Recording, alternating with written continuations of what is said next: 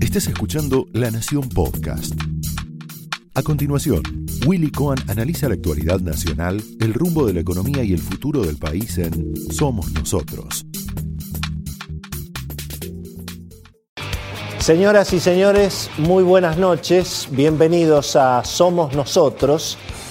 A medida que se va prolongando la cuarentena y sin, fecha cierta de, salida, em, empieza a reaparecer un debate, crecen las preocupaciones, eh, ya no solo sobre los efectos económicos, naturalmente, del aislamiento, sino también eh, sobre los efectos de la salud en la población, en un escenario que al mismo tiempo va generando más preocupación porque no se advierte claramente que haya un plan de salida. Eh, no hay ninguna duda que el gobierno acertó preventivamente en encerrar a todo el mundo, eso efectivamente dio resultados, pero llevamos ya siete semanas y no se ve que se esté discutiendo la salida, naturalmente gradual, con los protocolos que correspondan. Vemos que en todo el mundo eso sí se está empezando a discutir, incluso se está empezando a abrir gradualmente la cuarentena. Es obvio que tenemos el problema de los testeos, lo hemos hablado muchas veces aquí, pero mirando Chile, Uruguay, eh, desde luego mirando lo que está pasando con Europa, evidentemente eh, se está discutiendo ese tema, se están poniendo en práctica, bueno, algunas alternativas, incluso hay gente que está pensando, por ejemplo, en establecer en, bueno, eh, un conjunto de gente entre tal vez 18 y 40 o 45 años, gente sana, que en todo caso, si se contagiaran, no colapsan el sistema sanitario, eh, que tengan eventualmente turnos muy abiertos, para bajar las dotaciones en los comercios, en las empresas, que haya gente que tal vez vaya a trabajar eh, unos días y después trabaje en su casa para evitar el riesgo de los contagios. Pero en fin, nada de eso parece que se está mm, eh, discutiendo, discutiendo en la Argentina. Parecería que no hay un plan de salida. Entonces, esta idea que empieza a percibirse de que se ingresó en una cuarentena sin un plan B, sin plan de salida, donde finalmente, fíjense que está bien, está claro que eh, todos tenemos la inquietud y es válida la inquietud de salir a pasear, pero hay que pensar en cómo, cómo empezar a trabajar, por lo menos en forma gradual y con algún horizonte en ese sentido. ¿Por qué? Bueno, em, porque la realidad es que estamos en una situación de una debacle económica muy peligrosa. Y entonces reaparece ese debate, en definitiva, sobre el remedio y la enfermedad. Em, gracias a Dios no estamos teniendo los muertos que hemos visto en otros países por el coronavirus. Pero em, bueno, hay gente que está empezando a calcular las muertes que se pueden generar por hambre, pobreza, desempleo, angustia, suicidios, violencia obviamente eh, consumo eh, sin límite de alcohol, de drogas, todas cuestiones que tienen que ver eh, con un país que está virtualmente paralizado, donde no hay empresa, no hay comercio que no esté colapsando. Por supuesto que, claro, el problema es que aún si se abriera digamos, la cuarentena, los consumidores no irían a consumir. Estamos en un problema muy complicado, no hay ninguna duda que eso es así. Y por supuesto en la Argentina, como ha ocurrido toda la vida, cada vez que hay un problema en el mundo, lógicamente en la Argentina, las familias, las, personas, las empresas en Argentina eh, sufren, por supuesto, el doble o el triple porque tenemos nuestra propia eh, pandemia de la cual hemos hablado tantas veces la dificultad de no tener una moneda, lógicamente de no tener ahorro, de arrastrar problemas económicos, sociales, sanitarios de décadas y décadas, de desidia, de despilfarro.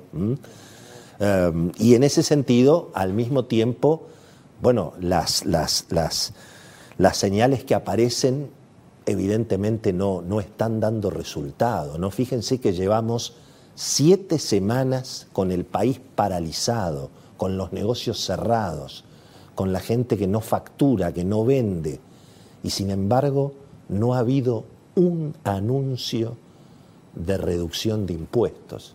Apenas, sí es cierto, se anunció una reducción de aportes patronales que ya hace dos semanas que nosotros nos venimos riendo en el sentido, imagínate si la gente no puede pagar los salarios, si va a poder pagar los aportes patronales. No ha habido ni siquiera una prórroga en los vencimientos de los impuestos. Todo el sector privado se está ajustando. Los sindicatos están firmando acuerdos. La gente que no puede ir a trabajar para cuidar el empleo está aceptando ganar menos. El Estado es intocable.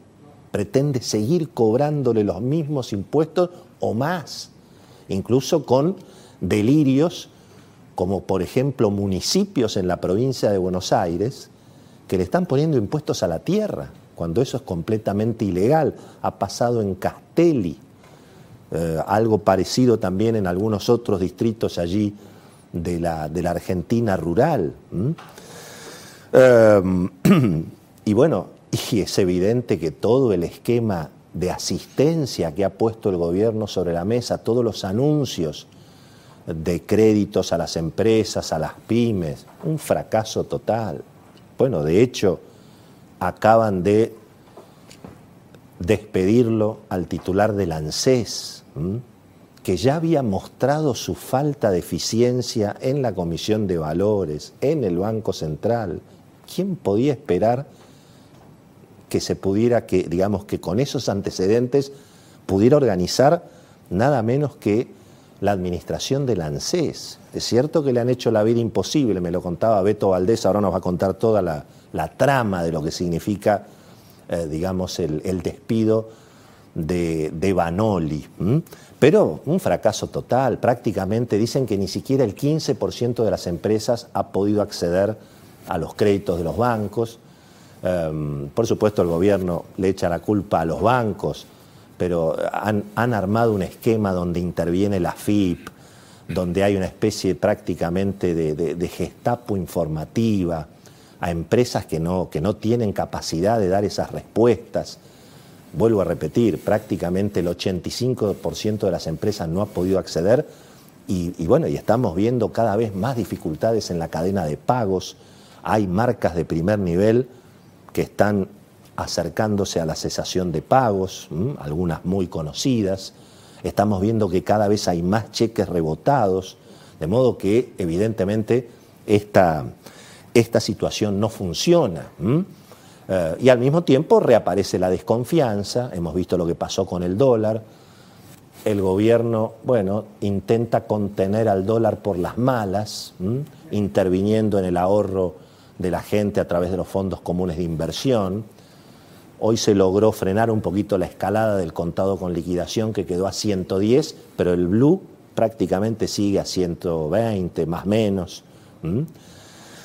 Eh, y y bueno, y, obviamente aparece de nuevo eh, la, cuestión de la deuda, porque digamos, la única forma de contener la desconfianza y de contener la devaluación y de contener el salto del dólar es garantizando que no va a haber default y además tratando de frenar un poquito el gasto público. Es obvio que va a haber déficit fiscal, pero por ejemplo, hay que triplicar el presupuesto para las universidades. ¿Qué pasa, digamos, con, ese gasto y todos esos despilfarros que son importantes? El Estado también tiene que hacer un ahorro para que la emisión no nos lleve eventualmente a situaciones peligrosas desde el punto de vista inflacionario. Pero bueno, el ministro de Economía dijo otra vez este fin de semana que hay que encontrar las herramientas para combatir la dolarización. Bueno, van a ser herramientas por las buenas, van a ser herramientas voluntarias o van a ser herramientas compulsivas, porque versiones hay de toda índole. Y como el gobierno realmente está ingresando en algún terreno de, yo diría, del disparate temerario que ha sido todo este escándalo de los presos, a tal punto que el propio Alberto Fernández ha tenido que pisar el freno porque realmente estaban desbarrancando en una situación inexplicable, inexplicable cómo el gobierno se metió en una situación tan sensible, un escándalo con todos los intendentes en el Gran Buenos Aires, llamando a casa de gobierno y preguntando si se han vuelto locos. Lo mismo, porque obviamente los intendentes tienen a los, a los delincuentes que los liberan y se genera una situación de una tensión social impresionante.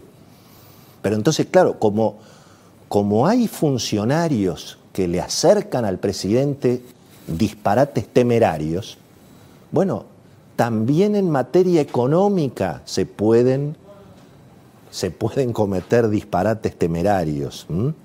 Promover el default, pegar un portazo en el Mercosur, romper el Mercosur o amenazar con romper el Mercosur por decreto de necesidad y urgencia. Esto fue Somos Nosotros, un podcast exclusivo de La Nación. Escucha todos los programas de La Nación Podcast en www.lanacion.com.ar. Suscríbete para no perderte ningún episodio. Estamos en Spotify, Apple Podcast, Google Podcast y en tu reproductor de podcast favorito. Seguí escuchando La Nación Podcast.